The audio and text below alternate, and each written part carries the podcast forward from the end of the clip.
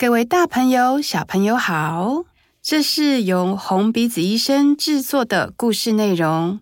每个月有一则故事分享。在故事开始之前，请点开下方资讯栏，分享红鼻子医生的故事，或是捐款支持红鼻子医生，一起成为红鼻子医生的欢笑传递大使。现在，我们戴上红鼻子。一起进入红鼻子医生说故事的世界喽！红鼻子医生说故事给你听。哎、欸，我爷爷是谁啊？我爷爷以前都叫我文文啊，文文啊。我小时候是被叫欧妹，欧妹是什么？黑妹。啊，为什么有点像客家话？没有，我就有个台语啊，欧妹。欧妹，欧妹，要开始了，可以开始了吗？可以开始了啦。Hello，大家好，我们是红鼻子医生。Hello，Hello，大家晚安、午安、早安。我是红鼻子医生莫安娜梦纯，我是红鼻子医生阿迪亚猪猪。介介绍完之后就要开始了，对不对？哎，对啊，你要干呕了吗？我没有干，现在是没有想要干呕，但是我现在就是。就是脚汗、手汗直流这样子，还有人中汗，人生的第一次录 Podcast。Hello，各位听众，就是他。Hello，各位听众，相信大家前面两集有听到我的声音哦。所以现在 是现在要换另外一个新的南部之声出现了。对，南部之声是这个蠢谁呀？梦纯，梦梦纯纯，梦梦纯纯，梦纯。好啦啊，就是今天我们就是呃，今天主要要聊的事情是什么呢？对，我们想要跟大家分享的是，就是我们身为红鼻子医生，我们遇到觉得最沮丧的时刻。哇，听到这个主题，感觉很。很感觉压力很大，有点沉重的主题。对啊，但因为我觉得会想要分享这个面向，是因为我觉得大家好像都觉得红鼻子医生在医院里面，好像就是要开开心心，对，就是要带来欢乐，就是要让一切就是要改变这个氛围为目标。对，但是有些时候，就是医院是一个那么容易会有脆弱的情绪的发现，我们也不可能让他在这样的情况之下，然后就硬要超级开心，对，然后改变，很硬转的想要把这个状态给改变掉。嗯嗯，嗯，然后其实对我们自己演员本身的话，我们在面对我们自己的生活，也并不是说我们就是全然的。开心、快乐、乐观，我们也是会有我们遇到很沮丧的时候。对，所以就想说，哎，借着 Parkes 这个机会，也跟大家听众朋友分享，哎、嗯，成为小丑医生、呃，红鼻子医生的整个过程，或者是我们在医院里面，嗯，有没有什么时刻让我们本人感觉到还蛮沮丧的？那猪猪，你觉得你想跟大家分享第一个最沮丧的事情是什么？啊？没有，我自己就我想很久，就是昨天有在跟你讨论的时候，就讲到，嗯、就是其实刚成为要，因为我们成为销售医生，大家如果有听前面的节目，大概可能也会知道说，我们成为销售医生可能需要有前面大概三个月左右的培训加实习的这个过程，对，对对对。然后，所以其实前面这个这个过程是对对当初的我们来说，嗯、我我当初的我来说，我自己觉得很漫蛮漫长的。因为我们是两个月，然后一到五的时间都在上课，对。然后那时候我们还一起住在我们台北朋友的家，对，对，对，对，我们就是三个受训的伙伴们，住同一个房间，对。然后三个人同一张双人床，就这样子睡两个月，两个月。现在想一想都觉得好厉害哦，就是觉得那一段日子，不管是下课之后。或者是去上课的时候都蛮深刻。那为什么会想要特别提，就是受训的那时候呢？哦就是、因为受训的时候，其实你常你第一次你在，就算我大学可能是戏剧系的毕业，嗯，嗯，但我们在学习的过程并没有接触到小丑啊，对这个表演体系，对，所以其实前期还蛮，我觉得是一种冲撞，你很像在学一个全新的东西，然后你不理解它。这边我也讲个题外话好了，啊、我在受训之前，就是我你有看电影他，他不是 不是看电影他，他是 我以为我们进去医院的演出我们是小丑的角色，OK，这个我 get 到了。然后我以为我们去医院里面，我们是有完整的文本哦，按照着剧本去演出的。嗯，然后后来才知道说，哦，原来小丑这个表演的形式是必须要即兴，即兴，然后你的感受都是来自于你演员当下。对。我觉得这件事情，老师一开始在讲的时候，一直都在讲，对你当下的感受是什么？可是我觉得这件事情对我来说很模糊，什么意思？我现在我不确定我的感受是什么啊。然后当下那时候受训的时候，最长的发现自己的感觉是我就是紧张，对对，我就是在台上紧张，不知道干嘛，我不知道可以玩什么，对，我不知道自己在台上到底。长什么样子？对，可以做什么事？就是你好像一上台，常常那个练习就是两张椅子在上面，然后有两个小丑出现，就这样。对，然后你就要上台，可是你不知道你到底要做什么事情。对，然后就会很不知所措。我觉得那时候是充满未知，然后很不确定。但最印象深刻是有一次的某一个练习，嗯，然后我就想象。我好像有看过卓别林或者是小丑，他们演喝醉，他们可能就是喝了很多酒，然后喝醉。嗯，所以我就在台上想说，好，我在在出场之前，我就想说，好，我要设定我喝醉，我状态设定好，对，然后呢？然后我就出场，然后我就想说，啊，我就是一个超醉的人，我就是醉就对了。然后我们的老师 Luke，他就是直接打断我的表演。他就说，就是，然后他就走上台。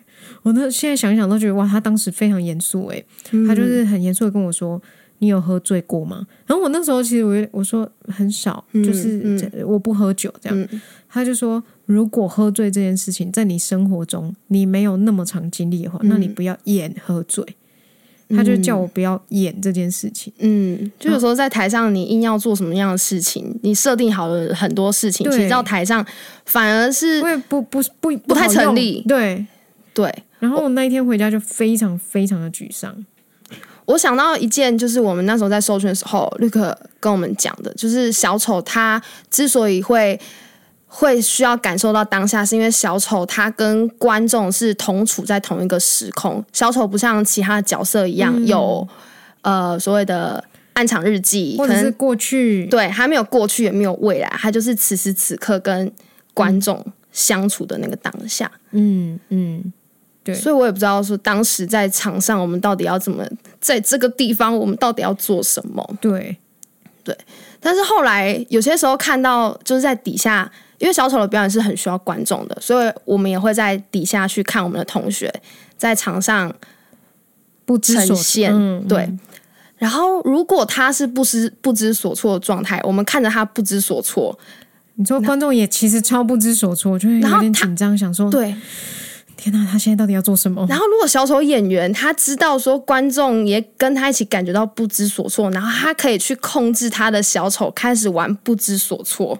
哦，开始玩紧张，然后好像这个东西好像就可以流通到观众跟所有的那个场。嗯、对，但我觉得这件事情其实后来是我们真的可能进入医院了，然后真的很长的在练习或者是觉察情绪啊这件事情，才慢慢能够像你刚刚说的，哦，我感觉到观众也感受到我不知所措，所以我来玩这件事情。对。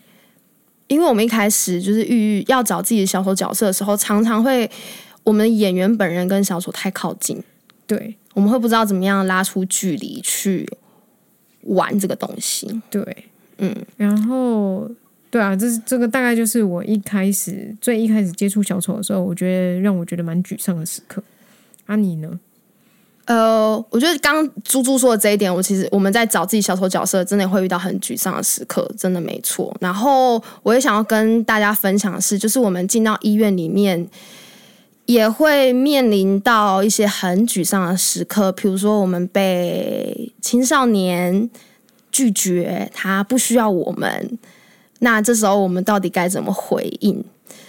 那因为我们有上一堂课叫做“失落与悲伤”，我们嗯，可能遇到了一件事情不如我们所意，有时候是不是也不需要把这个这个呃这件事情去归因于自己？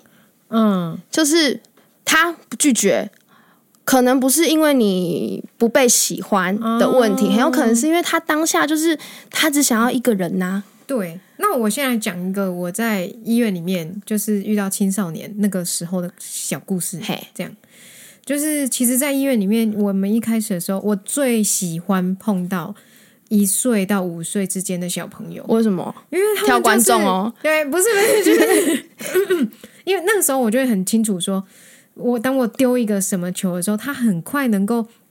就是去说小丑在水里，在海里面，就是、那个、真的反应是很直接的，对，然后就很可以顺着你丢出来的那个想象，嗯嗯。可是其实到了青少年这个阶段，其实你就会知道假的，就是假的，就假的啊！你们在演哦，假是假的。我以为你讲什么台语？吃桌 什么假的？假不是啦，对，是假的，就是哦，你们都在演呢。对，然后所以他就会觉得说那不是真的，他们就开始就会，然后像现在有手机啊，有平板啊，有电脑啊，嗯、他们就会很喜欢投入在他的。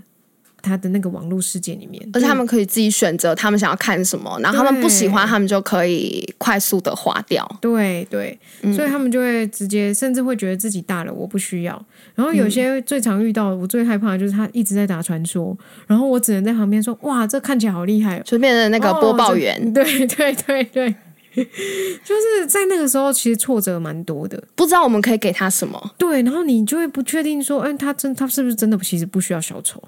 嗯，然后甚至他就会直接说：“哦，我不用哦，谢谢。”嗯，对。我最近也想到一件，就是我们之前有遇过一个大概高中的男生，嗯，然后他也他是一个糖尿病的患者，所以他时不时都要回到医院里面去去打一些药啊，这样。然后，所以他也很熟悉小丑。有时候我们遇到那么常遇到的病童的时候，有时候会不知道要今天要跟他互动些什么。哦、嗯，对。但是我们知我们在病情记录的时候得知说他最近心情不是很好，然后就猜测说是不是就是青少年的对情感的问题这样。哦、然后去的时候真的他也他有眼神看向我们，然后他就躺在床上，然后。也没有想要有太多的回应，就是关于小丑的到来。然后我们就坐在他旁边的家属的陪病床那边。对。然后就问他说：“我们可以，因为他那时候在播一些音乐。”对。然后我们就问他说：“我们可以在这边陪你听音乐吗？嗯、那你挑一首你想要听的，我们一起听。”然后所以那一天我们就真的就在旁边，嗯、就这样听他播完那一首歌，这样子。嗯、对。就是、那天播什么歌？呃，一首。呃，中国的歌曲 非常的诗意，然后也是感觉到是比较忧愁的一点的忧愁的感情的歌。对对对，就有时候觉得其实我们陪伴也不见得说就是一定要直接给大家一百趴的欢乐。嗯嗯嗯，对。就是后来也才慢慢的体会到，就是应该说跟青少年的这个相处，现在就不会是我最沮丧的时刻。就是慢慢体会到说，嗯、哦，其实青少年到这个阶段，他想要看的是厉害的表演，对，真诚的表演，真正厉害，让他可以觉得，哦，好，我可以相信你是真的。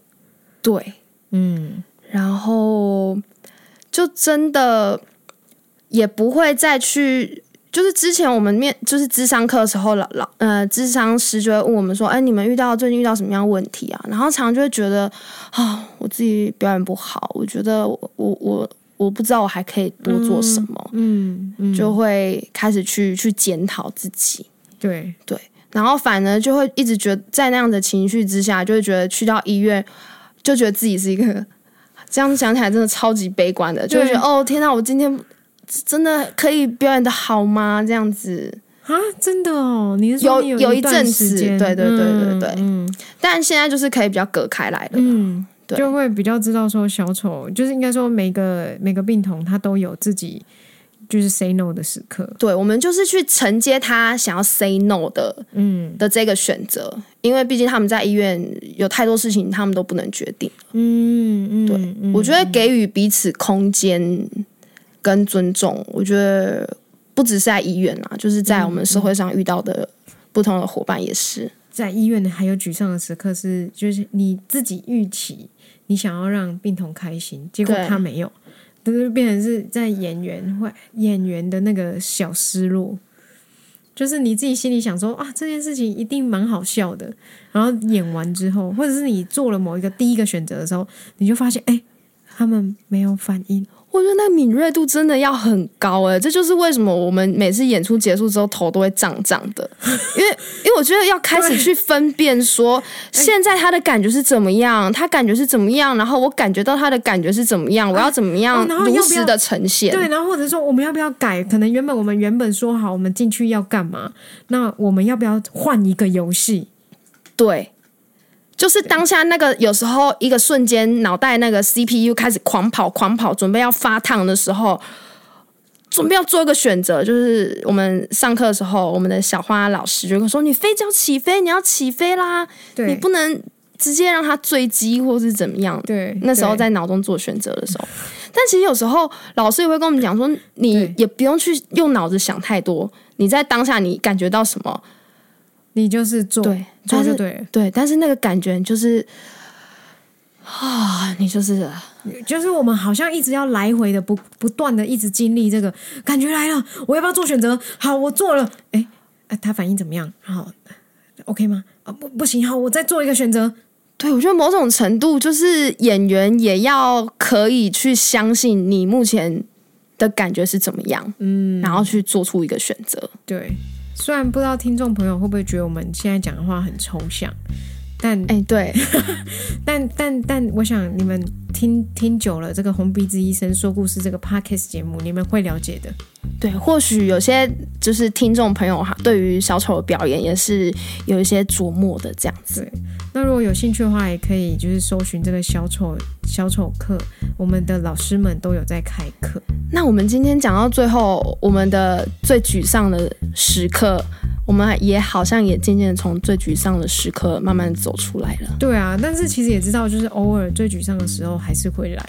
会，那一刻还是会来，只是你要去怎么样接受它，然后从里面在这泥沼里面在在在爬爬爬爬出来，这样对。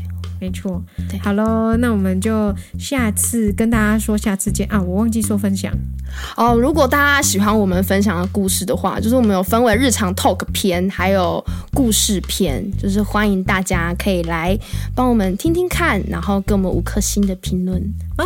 那多多分享哦，谢谢大家，谢谢大家，我们下次见，拜拜。拜拜。